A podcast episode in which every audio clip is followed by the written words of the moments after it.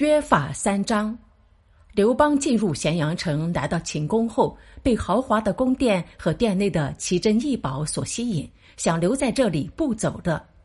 樊哙和张良极力劝说刘邦不要贪图眼前的享受。现在各国旧贵族的军队正朝咸阳赶来，一定要严阵以待，图谋天下。刘邦这才离开秦宫，回到坝上，并下令将皇宫及官府仓库封起来。同时派兵驻守函谷关，阻止项羽和其他旧贵族入关。为了安抚民心，刘邦召集关中各县有名望的乡绅父老，对他们说：“秦朝法律严酷，连聚首谈话都要判处死刑。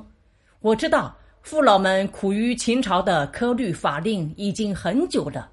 我之前和诸侯们有约定，谁先入关，谁就在这里做王。”现在我先来了，我做关中王的话，要立刻废除秦朝法令，并和大家约法三章：杀人者处死刑，伤人者要抵罪，抢劫者要依法治罪。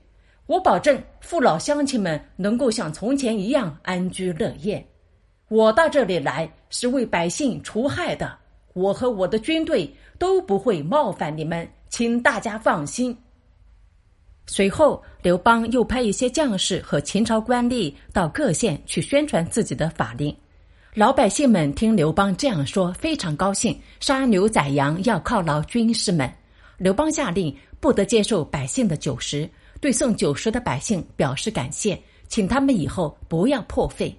这样，老百姓更愿意让刘邦在关中为王的。